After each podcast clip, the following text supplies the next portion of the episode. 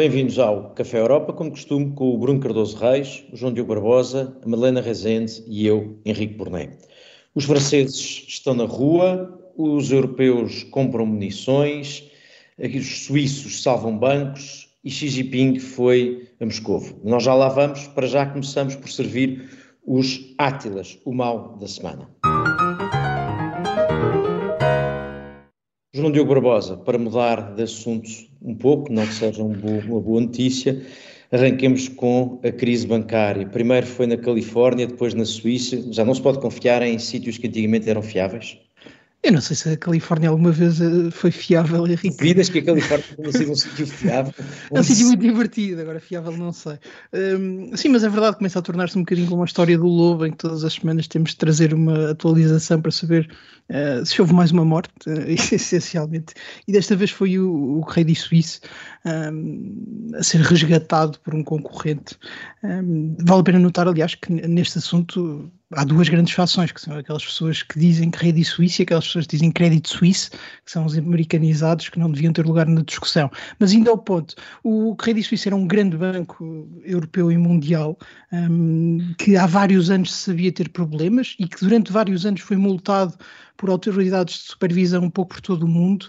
Um, já no final do ano passado, por exemplo, houve uma grande multa de cerca de 240 milhões de euros aplicada em França e, pelo menos desde a crise bancária, um, os reguladores foram ter atenção ao que se passava lá e percebia-se que de facto havia dificuldades no negócio. Um, as dificuldades, aliás, que, enfim, iam desde maus procedimentos de gestão de risco, coisa que o banco tinha reconhecido nas últimas semanas, até, enfim, a, a dimensão ser excessiva para a capacidade de gestão. E isso tornou-se um problema muito sério para a Europa, porque, como dizias, a banca suíça tinha um lastro de respeitabilidade forte e, e de solidez, uh, até como último recurso, que agora parece ter desaparecido. Uh, a fusão com o UBS, que era o, segundo grande banco um, suíço faz com que de repente se deixe de poder falar verdadeiramente em banca suíça e se passe a falar uh, de um banco suíço. E isso cria dificuldades até para as autoridades uh, do país, porque agora já não há a ideia de um banco too big to fail, mas se calhar de um banco que pode tornar-se too big to save, no sentido em que um, agora a Suíça tem o quarto maior banco do mundo em termos de ativos e é um país que, sendo bastante rico, não tem uma dimensão comparável aos Estados Unidos ou à China e pode ser difícil regular esse tipo de banco. Porquê é que isto me parece preocupante? Durante as últimas semanas ouvimos do lado europeu dizer que os problemas que estavam a acontecer nos Estados Unidos e na banca americana não se iam contagiar porque tínhamos regras muito boas e muito melhores.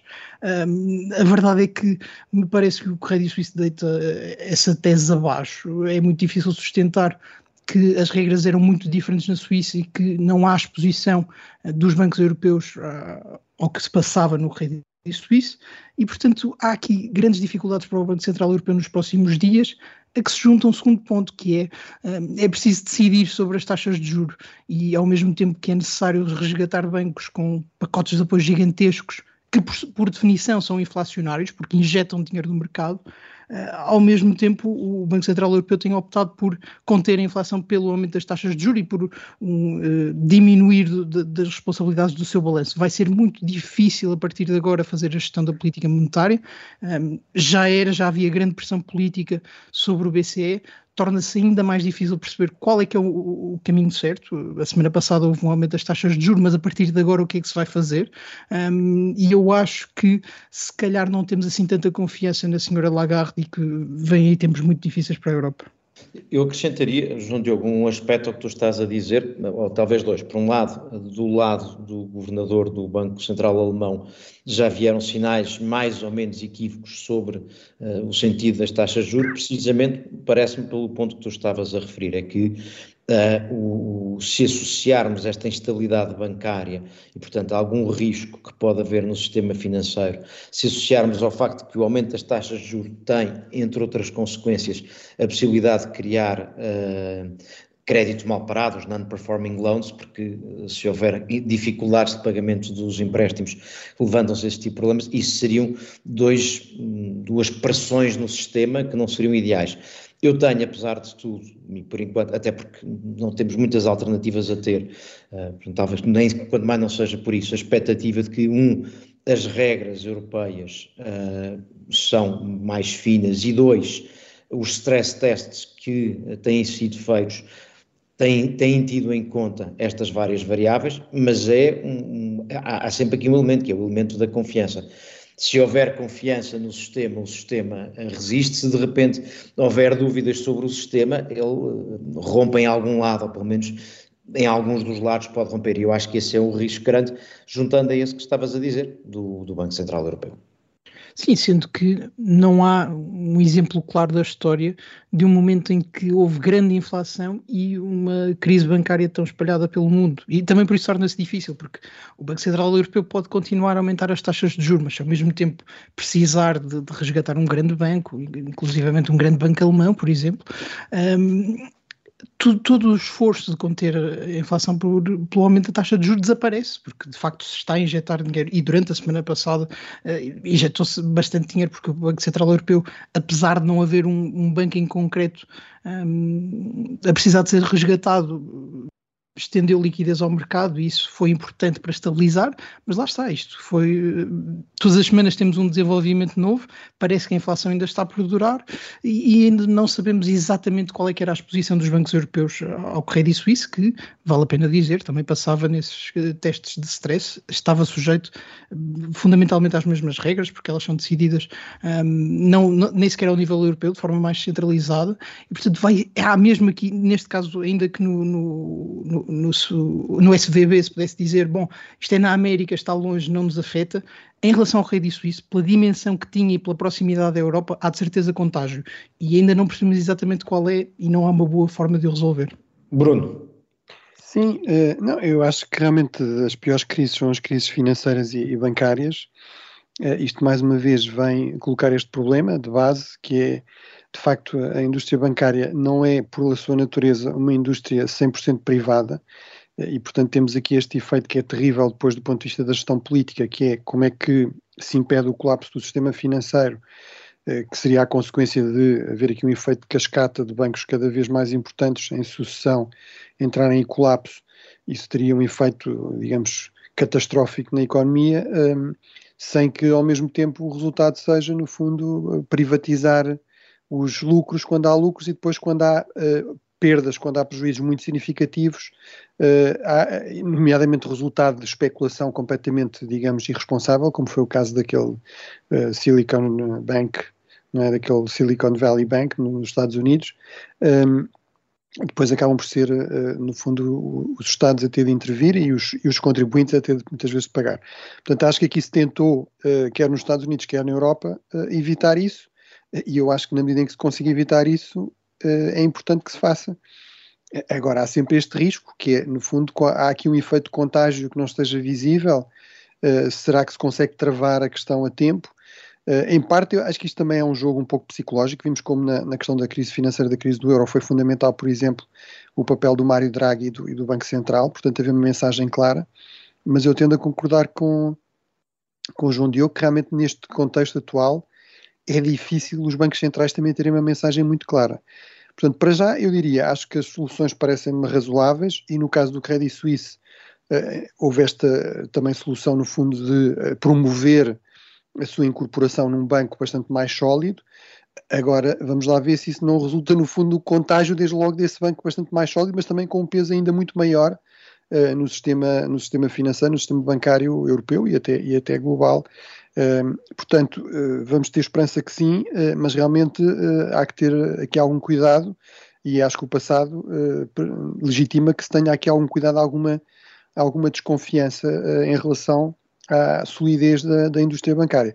Apesar de tudo, é-nos dito que há dois elementos que ajudam a, a, ser um pouco mais otimista. Um é o facto de os bancos terem sido, terem sido obrigados a aumentar as suas reservas de capital, das restrições serem maiores também e o controle ser maior em investimento especulativo no caso da Europa e, um, e também de não haver a questão que no fundo era tornava a gestão muito complicada da, da crise em 2008 que era a questão de no fundo não se, haver muitos uh, muito património de garantia de empréstimos património imobiliário que de repente, porque associado à crise financeira, no caso dos Estados Unidos, vem uma crise imobiliária, não sabia muito bem uh, se era vendável e a que preço, é? E, portanto, uh, isso tornava a crise ainda muito mais complicada de gerir. Portanto, vamos ter esperança que realmente seja assim uh, e que isto tenha sido contido.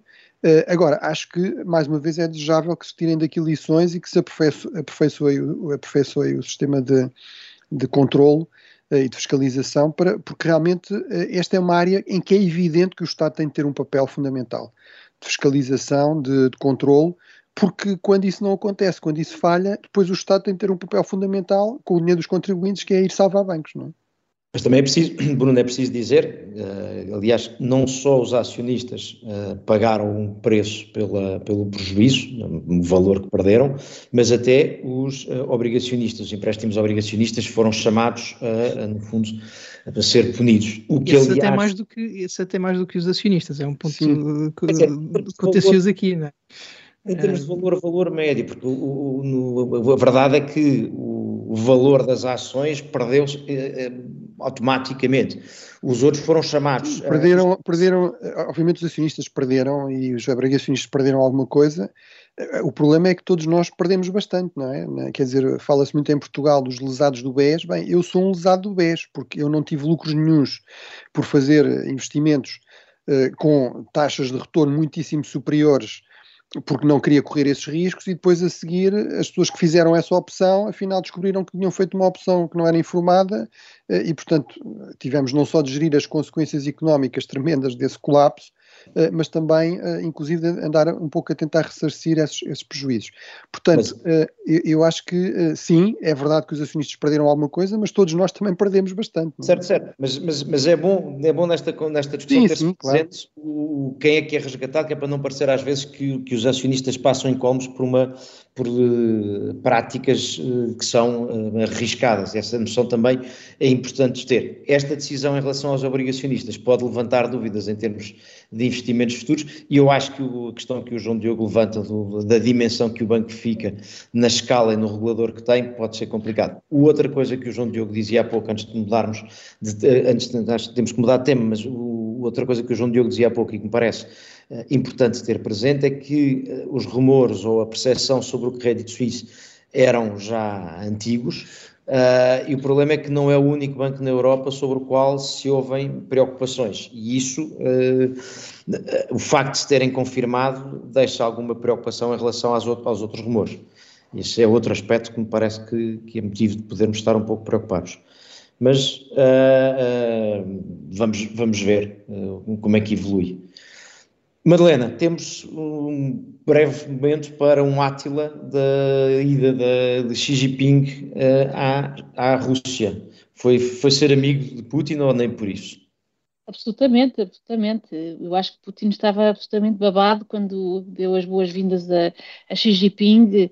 Foi, enfim, uh, uh, o corolário desta subalternização da Rússia à China, de, de forma muito óbvia, esta, esta visita é uma visita que realmente marca uh, o sucesso da, da, China em se apresentar como um, como um ator global e em comportar-se como tal, não é? Depois desta um, uh, ah, do sucesso em, em, uh, em, fazer um acordo entre o Irão e a Arábia Saudita a semana passada. E aparecer aqui não só como salvador da Rússia e de, e de Putin neste momento difícil, como enfim, os dois darem um espetáculo teatral geopolítico com verdadeira guarda-honra. Portanto, temos aqui, eh, penso eu, muito claramente uh, uma, uma, uma aliança uh, sem limites e, do ponto de vista uh, económico, também, também o aprofundar das, das, das relações entre os dois países. Uma aliança e, portanto, com limites. Mas... Com limites, exato. Uh, sim, com limites, mas com cada vez menos uh, limites só impostos por, por, aquilo que a China não quer fazer do, do lado Exatamente, é justamente claro.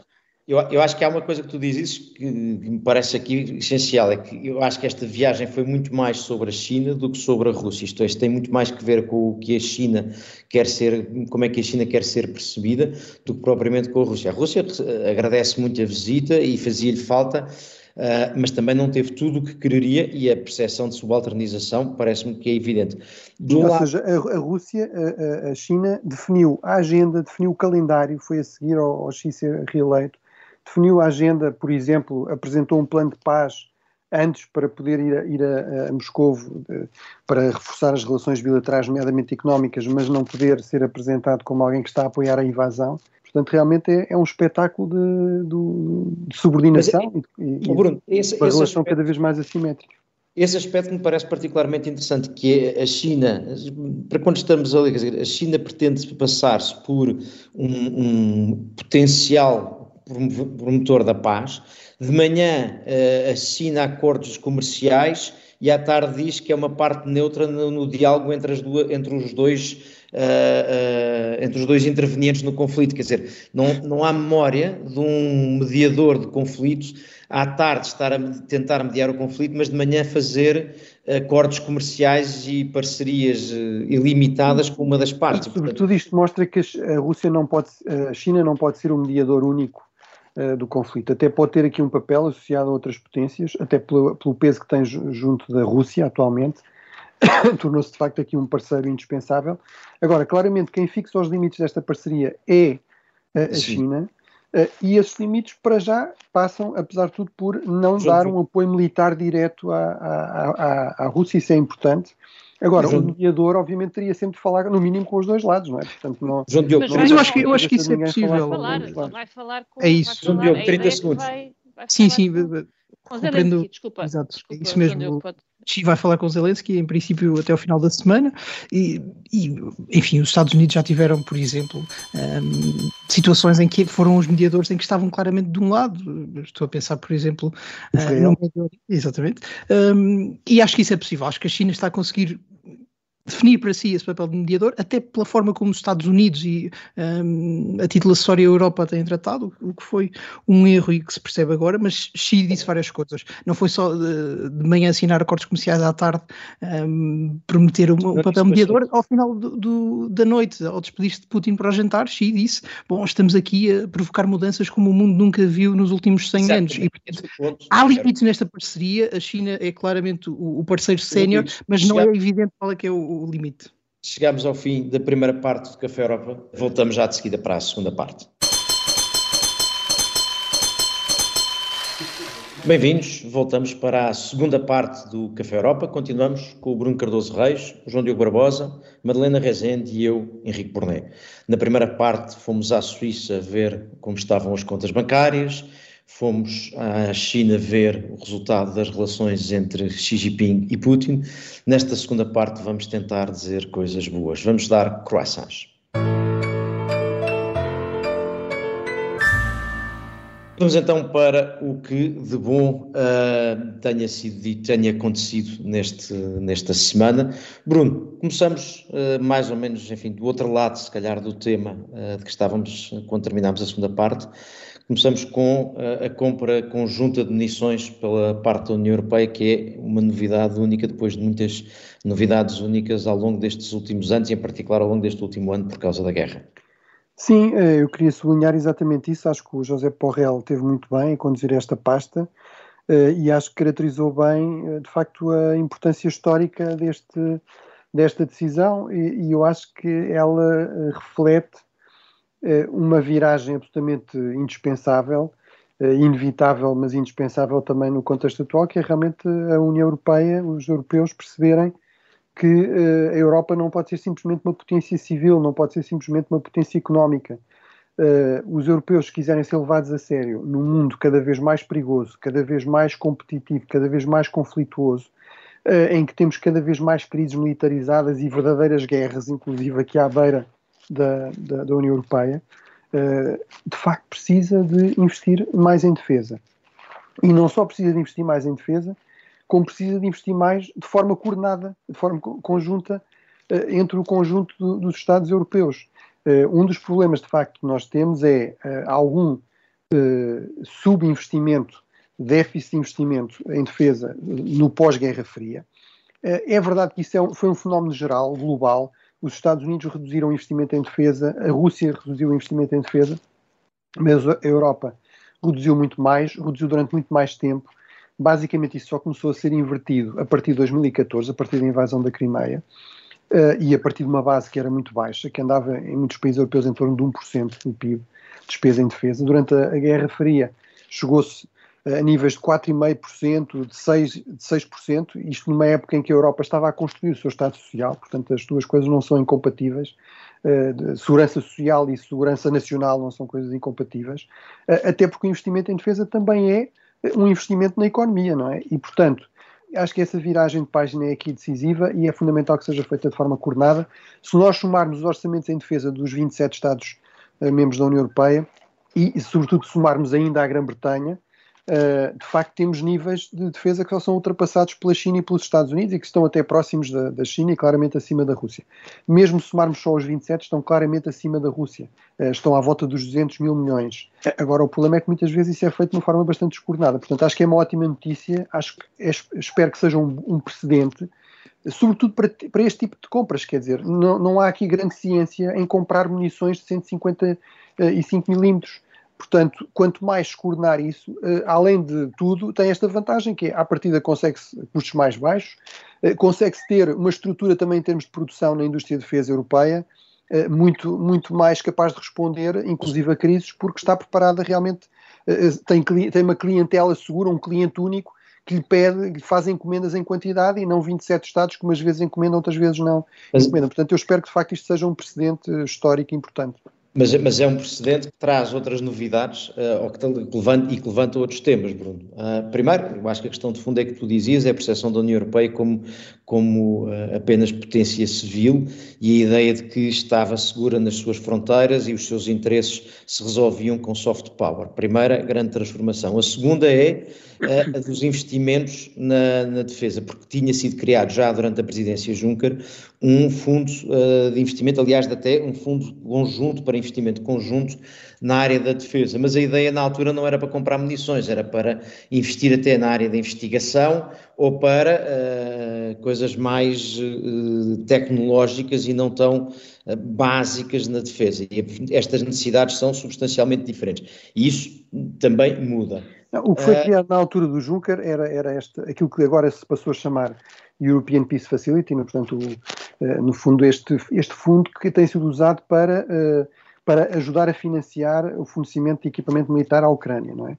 Mas que realmente aumentou enormemente, não é? Era sempre, não, mas havia outra coisa, Bruno, havia outra coisa que ainda existe. Não, depois, a partir, é o, que... o, primeiro orçamento que tem, o primeiro orçamento comunitário que tem dinheiro para investimento conjunto em defesa é o orçamento, é este plano plurianual que foi agora aprovado em 2021. Não, estamos a falar, havia... de investimentos que é feito na inovação, na inovação e investigação, era uma espécie de, ao lado dos programas como o Horizonte, que começaram por ter uh, oportunidades para isso. Dinheiro que o Estado Havia financiamento para a segurança, mas mesmo aí não era permitido uh, o investimento em, em, coisas que tivessem a ver realmente com, com a defesa. Portanto, houve a criação da EDA, houve, houve a, ideia de começar a investir aí em conjunto, em projetos conjuntos em defesa, mas só, há, só passa a haver investimento comunitário nesta área da defesa eh, para além deste apoio aos parceiros, a partir do Orçamento do União 2021. Portanto, é realmente uma grande viragem. Agora, e, e esperemos que com esta se confirme, não é? Isso conseguido.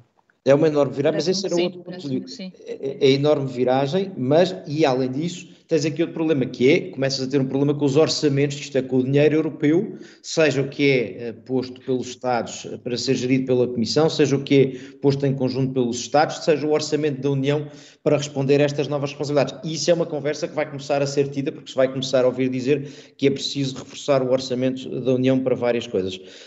A outra nota, antes de passar ao João Diogo, é para dizer que nem sempre dizemos mal de Borrell e, portanto, ultimamente Borrell tem, tem feito algumas coisas bem feitas e fica aqui registado. João Diogo.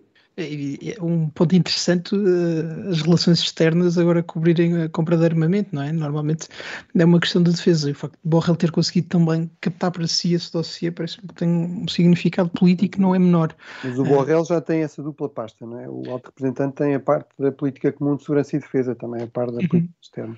E depois dizer que é importante, é, enfim, é difícil ler, nós bem sabemos, os comunicados do Conselho até ao fim, eh, porque são normalmente maçudos, mas um ponto importante das conclusões dizia que uh, o Conselho também queria muito que a Comissão uh, começasse a explorar formas de, mais do que compra conjunta, se poder fazer produção local na União Europeia e como é que se podia acelerar a produção local. E isso parece-me que é importante, porque um, a questão das munições tem estado uh, muito nas notícias no, nas últimas semanas, porque de facto elas estão a esgotar-se rapidamente uh, na guerra da Ucrânia, dos dois lados, e, e, para a União Europeia é mais difícil repor estoques, porque por vezes tem de ir comprar desde logo aos Estados Unidos, e era importante que, já que se vai gastar este dinheiro e que, enfim, não são munições, ao que parece, extremamente complexas, que fosse possível fazê-las aqui na União Europeia e investir também na indústria de defesa, porque uh, esta discussão da potência civil ou potência militar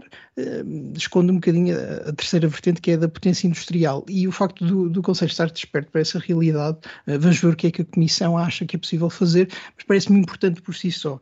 Um, para concluir, um ponto que também é muito importante, não foram todos os Estados-membros a avançar diz, diz, diz, João Diogo Berretão Barbosa. Não é? Uh, oh, uh, não, mas para dizer finalmente que apenas 17 Estados-membros uh, adotaram o plano de início, um, e isso mostra como, por um lado, continua a não haver no Conselho uma unanimidade clara e, enfim, eh, sempre coerente em relação à Ucrânia. Por exemplo, Itália ficou de fora. Ou, ou, sempre, grandes... ou, sempre, em relação à defesa, ou seja, realmente é uma viragem, uma viragem que continua a ter resistências, não é? É isso.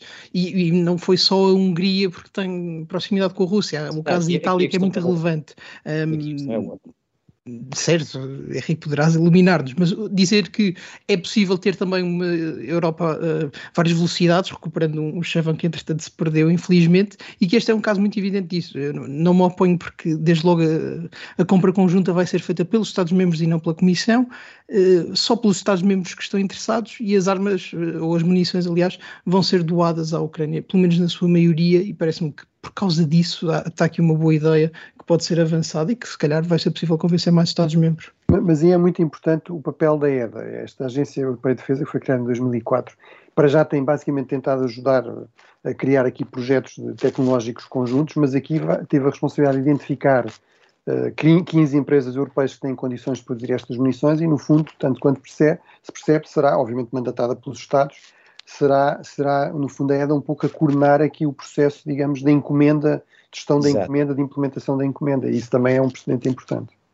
Sim, mas, mas era aquilo que tu referias há pouco, e sem querer estar a iluminar o João Diogo, o ponto é, não parece que haja aqui uma objeção de Estados em relação ao apoio à Ucrânia, o problema que há aqui tem a ver com a relação dos Estados no que diz respeito a estes investimentos na área da defesa. As objeções estão por aí, não propriamente no apoio à Ucrânia. Acho que ainda não tens nenhum sinal de que a Itália esteja a divergir ou isso. Acho que não é essa a leitura a fazer daqui. Acho que é outra. Era esse Agora, o ponto. Para, quem está com receio de uma Europa muito militarista, que é uma coisa que eu tenho também aqui ouvido nos últimos dias, eh, eu ainda recentemente estive numa conferência com colegas da Ajuda ao Desenvolvimento que estavam muito preocupados com, com a militarização da Europa.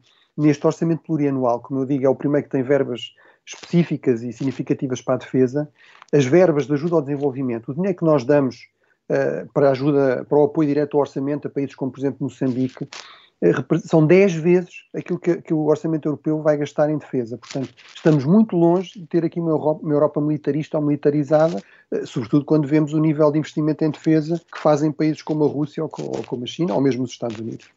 E uh, avançamos para mudar de assunto para outros, para outros elogios. Uh, o meu, uh, a Macron. a Macron, surpreendentemente, talvez, tendo em conta que Macron não está exatamente no melhor momento da sua carreira política, seja porque França está a ferro e fogo nas ruas, enfim, exagerando um pouco, mas não está, não está, bem, não está simpático, e não se pode dizer que esteja com grande apoio também, uh, Macron esteja com grande apoio também uh, no Parlamento. Acontece que eu acho que uh, quer a reforma de Macron, quer as dificuldades políticas de Macron são talvez o menor dos problemas em França. talvez não fosse ideal passar a reforma pela, da maneira que passou, Uh, mas não é a primeira vez, aliás, é a centésima vez que esta, que esta solução é usada, portanto não é assim tão uh, fora de vulgar. Uh, o que eu acho, e também não, não surpreende que a passagem da reforma dos 62 para os 64 anos daqui a sete anos seja uh, exatamente uma questão justamente excepcional e que explique, justifique estas manifestações. Nem estou convencido que qualquer outra fórmula usada ou qualquer outro acordo parlamentar que fosse tivesse evitado a rua, porque acho que em França uh, a rua responde com normalidade a estas situações e também depois interpreta com alguma naturalidade os carros queimados e essas coisas. Não é esse para mim o ponto principal. O ponto principal é a ausência de atores ao grande centro, ou seja, Macron tem hoje em dia à direita os republicanos e mesmo assim teve apenas alguns, não todos, a apoiá-lo na moção de desconfiança e já não há à esquerda um Partido Socialista que, que seja conversável, que faça parte de um acordo deste género, para termos noção, este género de reformas Mas pela atenção, Europa... ele também ajudou a, a, destruir Ah, o, o Partido Socialista, não é? Quer dizer, é um bocadinho o resultado, está a beber do seu próprio veneno. Madalena, Por aí- 100%, 100%. O meu é? ponto, o meu ponto é, esse para mim é que é o, pro- esse, o problema de França é esse. O problema de França é tu não teres um centro, tens um Partido Socialista que desapareceu, uns republicanos que não sabem se hão de se eh, radicalizar para ficar com votos que estão a ir para a extrema-direita ou não, e um Macron que secou tudo à volta. E esse é o cenário que tu tens em França. Mas diz, Madalena. Exato, exato. Não, mas eu ia aqui, eu eh, tive um pouco a sensação que aquela, que aquela adoção do, do artigo 49.3 para, para, que é uma passagem administrativa do, de, de uma, ah, enfim, de uma, uma reforma que é altamente política e, e como se vê, altamente politizável, portanto, passível de tornar ainda mais extrem- extremista os dois, os dois polos do sistema, portanto, é, é- é- é quintessential Macron, ou seja, ele, ele tem feito isto sucessivamente e tem sido um ator eh, claramente eh, eh, responsável por esta, por esta, por esta mobilização ah, radicalizada eh, nos dois lados. Ah, e por aí eu acho que o teu croissant, apesar de concordar com, enfim, com, a, com a reforma, acho que eh, é óbvio que que há necessidade desta reforma, mas a forma como ele teve que, que a adotar é, é claramente muito preocupante para o futuro político do- de, de França, não é? Eh, e, e, enfim, Não, vem da própria, o, vem o da Henrique, própria, eh, do próprio método que ele tem usado na política para se, para se, eh, para se afirmar. Bruno, deixa só, deixa só entrar aqui o João Diogo primeiro. Não, eh, eh, para, para dizer em relação a essa questão do, do centro, o Macron é um bocadinho eh, o tipo que mata os pais e depois se queixa de ser órfão, não é? Eh, Exatamente. Não foi Macron a ajudar a acabar com o Partido Socialista, foi Macron que acabou com o Partido Socialista. Enfim, pode Quer ser dizer, visto já, como já currículo. saúde, não é? Uh, sim, não, não, não estavam sólidos, mas tinham um presidente, tinham um governo e tinham uma bancada parlamentar. Hoje em dia são parte de uma coligação de extrema-esquerda e, e nem sequer a, a parte mais interessante dessa coligação. Agora, parece-me que não é irrelevante o procedimento aqui.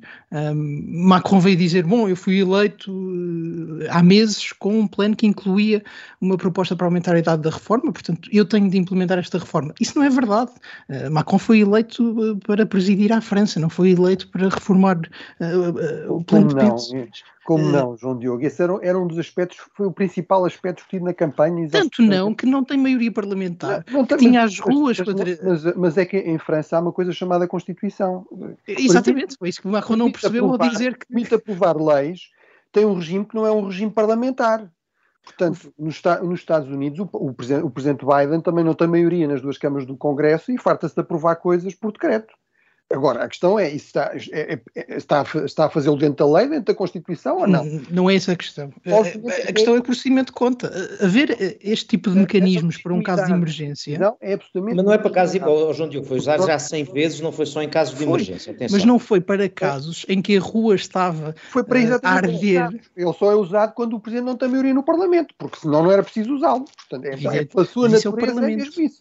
Co- E- Como mas o regime uma coisa que- não é um regime parlamentar, é um regime mais semipres- de semipresidencialismo do que propriamente eh, aquilo que nós cá em Portugal chamamos de semipresidencialismo. É um, é um regime mais presidencialista do que semiparlamentar, que é o que nós temos em Portugal. Eh, a verdade é que eh, isto- esta disposição existe, foi usada múltiplas vezes. É óbvio que tem um custo Não, é- é é- óbvio que isso não é, não é alimenta aqui a- esta revolta. Agora, eu acho extraordinário que as, as- as mesmas pessoas que acham altamente questionável e criticável que o Macron tenha usado um dispositivo constitucional que está claro precisamente para este tipo de cir- circunstâncias, para implementar uma reforma que ele não escondeu, que ele disse que ia implementar, que ele já eh, alterou e já moderou em relação àquilo que tinha prometido para ter em conta os protestos. Então se alterou não é que prometeu acha- apresentar. Não percebi. Achem, achem normal é que Não, esta alteração até foi, foi- era, era na altura do- da, da campanha, foi discutida, João Diogo. Sim, sim, mas, mas o que eu acho extraordinário é que eh, haja muito pouco espaço para dizer que a França está a ferro e fogo e que os franceses têm esta coisa extraordinária que acham que o presidente tem de respeitar as leis, até aquelas leis que não existem, como por exemplo não pode aprovar uma coisa que a Constituição lhe permite aprovar. Mas eles não, eles podem fazer o que lhes apetecer, ignorar as leis, queimar coisas, partir coisas, uh, portanto, atacar a polícia. É, é um exercício normal das liberdades democráticas. Ora, evidentemente não é, é absolutamente inaceitável e, portanto, eu, eu estou completamente de acordo com o Henrique. É exatamente nestas alturas que o presidente Macron merece elogios. Sobre a questão do sistema político francês, eu tenho grandes preocupações. Não sei se o macronismo vai sobreviver sem Macron e acho que isso é um problema. Agora, acho que culpar o presidente Macron, pelos seus sucessos eleitorais, pelos seus sucessos políticos, também é uma coisa extraordinária. Eu, eu acho que é lamentável que o partido. Político, acho, nem eleitoral. Acho lamentável que o Partido oh, Bruno, Socialista tenha desaparecido e, mais lamentável ainda, que tenha escolhido aliar-se com uma extrema uh, esquerda completamente delirante eh, como a, a, a, dos insumidos.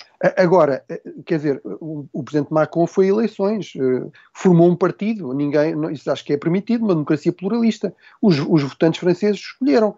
Nós temos razões para acreditar que se ele não tivesse feito isso, o Partido Socialista hoje era, era partido, um partido minoritário em França. Se calhar alguma coisa fez de errado para ter tido os resultados que teve, não é? Portanto, se calhar tomou aqui opções erradas. João Agora, isto tudo uh, para me levar a esta conclusão, que é, eu acho que temos de estar muito atentos ao que se passa em França, muito preocupados com o que se passa em França. Eu não afasto a possibilidade de, de Macron, por exemplo, perante uma, uma, uma, um alargar desta, desta revolta, desta insurreição, ser forçado, por exemplo, a convocar eleições antecipadas. Eu acho que ele não, se deve, não deve pensar em recuar na reforma e não deve pensar em demitir-se sob a pressão da rua, isso seria péssimo. Agora acho que se calhar vai ter que pôr essa possibilidade. Acelerando, acelerando, Bruno, só para passar aqui no João Diogo. Não, eh, umas pequenas precisões. Eu acho que aqui ver isto do, do ponto de vista do semipresidencialismo não tem acolhimento até no texto da Constituição, porque o que acontece é que é o próprio governo a chamar assim, não é o presidente que governa por decreto, portanto é o governo que ultrapassa a Assembleia, não o Sim, presidente. Mas quem é que não vem ao governo? Quem é que não é ao governo? Bruno, Bruno, Bruno, não, não, quem desviou o governo é, é, é, a Primeira-Ministra. E a Primeira-Ministra parece-me que é também aqui um ponto importante, porque cresceu Mas no a ideia. sistema francês, o, o, governo tem a confiança do Presidente e do Parlamento. É? Portanto, é um sistema diferente do nosso, em que o Presidente tem mais poder do que o nosso. Pronto, deixa só, deixa o nosso só, sistema também tem a confiança do, não vamos ter tempo. Do, do, Presidente do Parlamento. Não, mas a, a Ministra, a Primeira-Ministra aqui é um ponto importante. Havia a ideia de que Macron poderia uh, chegar a uma solução salomónica e uh, fazer aprovar uh, a reforma e depois eh, alterar a Primeira-Ministra e alterar profundamente a, a, composição do governo, não o ter feito parece-me que é um erro, porque se deixa exposto a que daqui a alguns meses uma moção de censura possa ter sucesso e aí fica fragilizado, uh, podendo ou não uh, convocar novas eleições, nomeando apenas um governo, fica mais fragilizado porque perde a agência e, e perde o poder de decisão sobre esse momento. Acho que um, fica claro que o facto de ter sido necessário recorrer a este mecanismo, uh, porque não havia uma maioria parlamentar e não havia uh, um respaldo popular evidente, um, torna Coisa, muito mais difícil. Diogo, eu recordo que eu e o Henrique não fácil acontecer. Uh, então, mas o Macron não teve sucesso eleitorais, Bruno. Deixa-me lá. Não, não, acho que aqui... não, nós a analisarmos as eleições francesas, eu e o Henrique dissemos exatamente isso ia ser muito difícil formar maiorias neste Parlamento. Acho que toda a gente com a calculadora percebia isso, mas é precisamente por, por acaso não tenho ideia que tenhas dito isso. Não, eu disse que sim, eu disse que aliás o Macron devia olhar para a esquerda, devia, devia olhar para a esquerda e se tivesse, e se tivesse olhado para a esquerda não estava neste problema. Nomeou uma ministra que era vista como uh, mais simpática para a esquerda e aliás abdicou de uma escola de primeiros ministros que estava mais próxima da direita, o que é que isso provocou? Um, enfim, agora não tem o apoio dos republicanos, não tem seguramente o apoio da, da extrema-esquerda, porque lá está, mostrou esta fragilidade ao não ser capaz de aprovar a reforma. Foram os republicanos que o, que o salvaram da moção de censura. Parece-me que se torna cada vez mais difícil, até porque uh, a reunião nacional está uh, literalmente a corromper de, deputados uh, dos republicanos para aprovar moções de censura, prometendo não, não candidatar os seus próprios membros aos seus lugares se eles aprovarem as moções. Portanto, vai ser muito mais difícil para Macron. Não geriu bem a pequena maioria que tinha. João Diogo, quase tão difícil é eu ter que decretar, o, não presidencialmente, mas decretar o fim do Café Europa desta semana, sem um prémio que fica para a outra. Temos prémio Dijsselbloem para a próxima semana, não tivemos tempo para isso hoje. Voltamos para a semana. Até lá. Obrigado.